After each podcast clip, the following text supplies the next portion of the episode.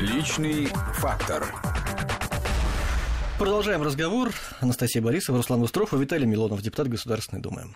Мы как раз остановились на том периоде его жизни, когда он работал помощником Галины Старовойтовой. И пытаемся понять, как трансформация убеждений произошла от демократа до такого государственника-консерватора. Ну, потому что Галина Васильевна, кстати, меня впервые... э, Вот благодаря Галине Васильевне я впервые побывал в Печорах. Не знаете, она, она с мужем своим венчалась перед смертью. Она ездила в паломнические поездки. И меня брала с собой, я помню, на этой Волге, такой советской еще. Мы ездили с ней много часов там из Петербурга в Псков, в Новгород, по монастырям. Она об этом никогда не, там особо не афишировала это, но я именно с этой стороны ее знал. Я помню, как монахи ее записали на вечное поминовение. Еще это как раз было незадолго до смерти. И они еще пошутили, что вот раба Божия Галина говорит, мы вот вас пишем за здравие, когда вы умрете, будем за упокой, так сказать, э, до конца, до конца наших дней, так сказать, до конца века будем читать. Вот. Ну, вот видите, так получилось, да, быстро достаточно стали читать за упокой. Это был человек уникальный, поскольку мы останавливались как-то в какой-то деревне, вообще глухой-глухой деревне, и там оказалось, что кафе владеет армянская семья. Что тут произошло? Она приехала, и там такой праздник был. Они увидели, потому что вот я увидел, что такое человек-легенда для народа. Вот для армян она была человек-легенда. Я думаю, и сейчас до сих пор. И она мне иногда жаловалась, говорит, ты говорит, понимаешь, в чем проблема? Два конкурента на выборах э, президента Армении, оба моих друга. Вот. Я с одним дружу, и с другим. А почему вы не стали участвовать в выборах после смерти Старовойтовой? Вы Ну, сняли свою кандидатуру в пользу его, ее э, конкурента.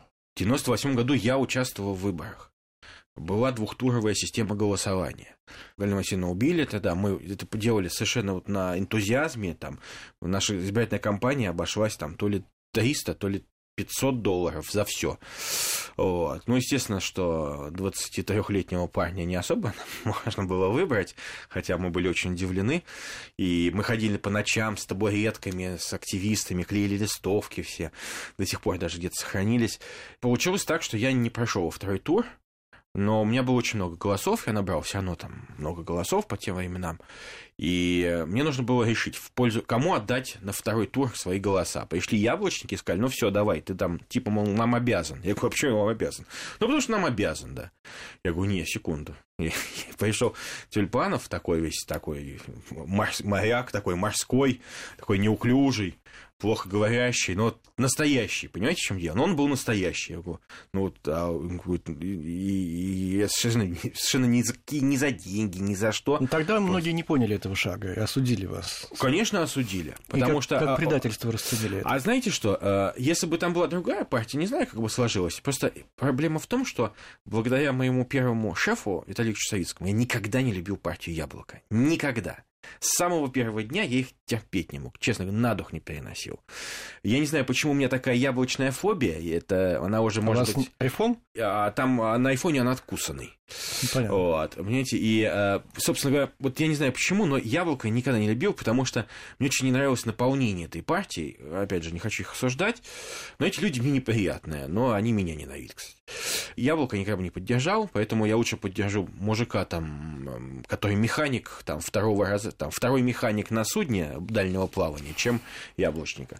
И, честно говоря, мне очень понравилось, потому что мы с Владимиром Альбертовичем победили тогда, И вы стали его помощником. а, о, помощником, конечно, я его стал, да, это были такие самые скромные времена моей жизни, ну вот, но было интересно, было интересно. Ну вот обобщая, Виталий Александрович, все вышесказанное, злые языки скажут, вот куда ветер дует, туда и Милонов смотрит. Значит, была, была в моде демократия, он был в демократическом да я в лагере, он был оппозиции был. со Старовойтовой. Были в моде там западные песни Битлз и так далее, да, был крах Советского Союза. Вот он заступался в Артеке за свободу, слушать, смотреть все, что хочешь. Стала в моде государственность, да, традиционные ценности. Виталий Леонидович выступает с такими консервативными инициативами. Что вы можете ответить этим злым людям? Ну, просто не надо быть а, односторонним таким примитивным существом, инфузорией туфелькой. Ничего враждебного в песнях Битлз нету. И в песнях Цоя Виктора. Сегодня нету. мы слушаем Битлз по этой же логике, завтра мы оправдаем аборты или гомосексуализм. Не причем. Нет? Я, э, знаете, я воспитан на западных европейских ценностях, когда Уинстон Черчилль сказал, что лучше я признаю коммунистов, чем гомосексуалистов. И именно этой традиции я исследую. У меня сейчас, я не такой сейчас ярый антикоммунист, как раньше. Но все по поводу этих трансформаций вот ваших. Трансформации, ну, безусловно, человек со временем, а, как, опять же, фраза приписываемая Черчилля, да, тот человек, который в юности не был либералом, у того нет сердца, кто не стал консерватором в старости, у того нет ума. Абсолютно разделяю эту фразу, и, естественно, когда ты молодой, ты горячий, ты нигилист, это базаровщина такая, и тебе кажется, что можешь сделать все, все это очень просто, все очень легко, ты живешь одним днем, там, если я вырос, там, в общем, в Ленинградский рок-клуб, что вы хотите? Если есть в кармане пачка сигарет, значит, все не так уж плохо на сегодняшний день, да? А потом, семья, дети, и ты понимаешь, что ты счастье-то не в том, чтобы сегодня там чего-то получить, а счастье видеть э, счастливые глаза своих детей, да, и в будущем. Я вот сейчас уже многодетный отец, поэтому я понимаю, что э, нужно относиться ответственно ко всему, ответственно и понимать, что ты сейчас делаешь в хорошем смысле этого слова, ты должен сделать так, чтобы твои дети жили в той стране, в которой ты хочешь, чтобы они жили. В безопасности, в стабильности, а, чтобы их семьи также, так сказать, чтобы они захотели иметь много детей, чтобы они ходили в церковь. Вот поэтому это все я бы сказал, такое абсолютно естественное желание, и поверьте, не всегда оно воспринимается Но ну, положительно. Я вас понимаю, четверо детей у вас, причем там есть и приемные, да, сколько? Ну, у меня двое приемных, двое. Это, конечно, обеспечить их будущее очень важно, но... Не я... обеспечить будущее. Обеспечить будущее, не знаете... обеспечить, я имею в виду да. будущее страны, чтобы да. они жили в этом да, будущем да, со всей страной. Я, конечно, не имею в виду корыстный здесь некий интерес. Но мы не видим этого законопроектов о реформах, об урезании, там, допустим, военных расходов увеличении социальных расходов. Мы видим инициативы антигейские, инициативы, которые запретить там что-то, да, э, как вы тогда это будущее собираетесь им обеспечить? Ну, я понимаю, что, во-первых, самая богатая страна, если она из, разлагается в духовном плане, в моральном, она разлагается во всем остальном. Вспомните Римскую империю. Величайшее государство, которое оккупировало не то что полмира, и почти весь мир. И знать, падшая знать, а, моральное разложение привело к тому, что уже за считанные там десятилетия вся эта система с канализацией, с поэтами, с искусствами изящными, с этими э, пьянками-гулянками катилась вниз с римских холмов под пинками диких варваров-германцев, которые, собственно говоря, не были поражены вот этим вот духовным таким вот разложением. Они были невоспитанные грубые люди, но у них не было вот этой гнили – Гниль, духовная мерзость, она влечет за собой и все остальное. И давайте мы посмотрим, что наши, наши друзья, европейцы, да, у них богатые, все отлично, у них все хорошо, но только для кого это богатство скоро будет? Для тех ребят из Сирии и Ирака, которые туда приехали, но явно не для самих европейцев, просто они исчезнут скоро. А вас не смущает, что те, кто сегодня в России отстаивает вот эти традиционные ценности, они зачастую сами себя ведут вот как дикие варвары, как вы выразились? Конечно, смущает. Конечно, смущает. Мы обязаны помнить о том, что мы э, наследники великой русской культуры. Да. И, конечно же, маргиналов хватает среди, ну, у всех хватает маргиналов. К сожалению, маргиналы более известны, так сказать, более э, видимы, чем другие люди. Но я считаю, вот на примере определенных некоторых кадровых решений последних, там, министра образования, какая она стала, полномочный по делам детей, я вижу, что это люди как раз, вот, которые не маргиналы. Это люди, которые абсолютно а, воспитанно, культурно показывают, что новые новое, хорошее, будущее. Это не отказ от базовых ценностей. Это движение вперед, основанное на базовых ценностях.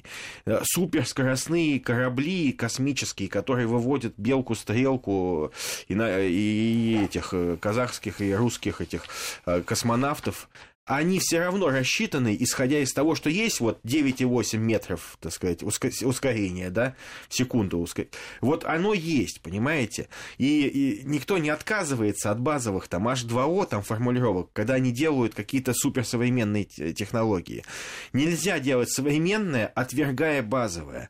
Базовое есть некий фундамент. Но вы от теории Дарвина отказываетесь, тем не менее. Знаете, в чем дело? А, а это, Это очень базовое. популярная тема была. Я, кстати, выпустил статью даже в защиту защиту Дарвина как-то, потому что уж старика уж сильно исказили а, в том, что сейчас преподается. Потому что сейчас мы сейчас наши дети Слушай, учат. Мало времени. Все-таки вы против теории Дарвина? Да, или... Знаете, я считаю, что слово теория подразумевает, что это не аксиома. Конечно. И подразумевает, что как в нормальной любой стране, если говорится о теории, тогда скажите об альтернативе. Но альтернатива у нас замалчивается, говорит, Ясно. нельзя. А Альтернатива это происхождение человека от Бога. Вот мы сейчас к нему опять же и возвращаемся. Насколько я понимаю, вы, э, знаю, вы хотите стать священником после окончания государственной службы. Да, это моя мечта, честно могу сказать. А почему вы об этом мечтаете? Что это вам даст? Духовный комфорт.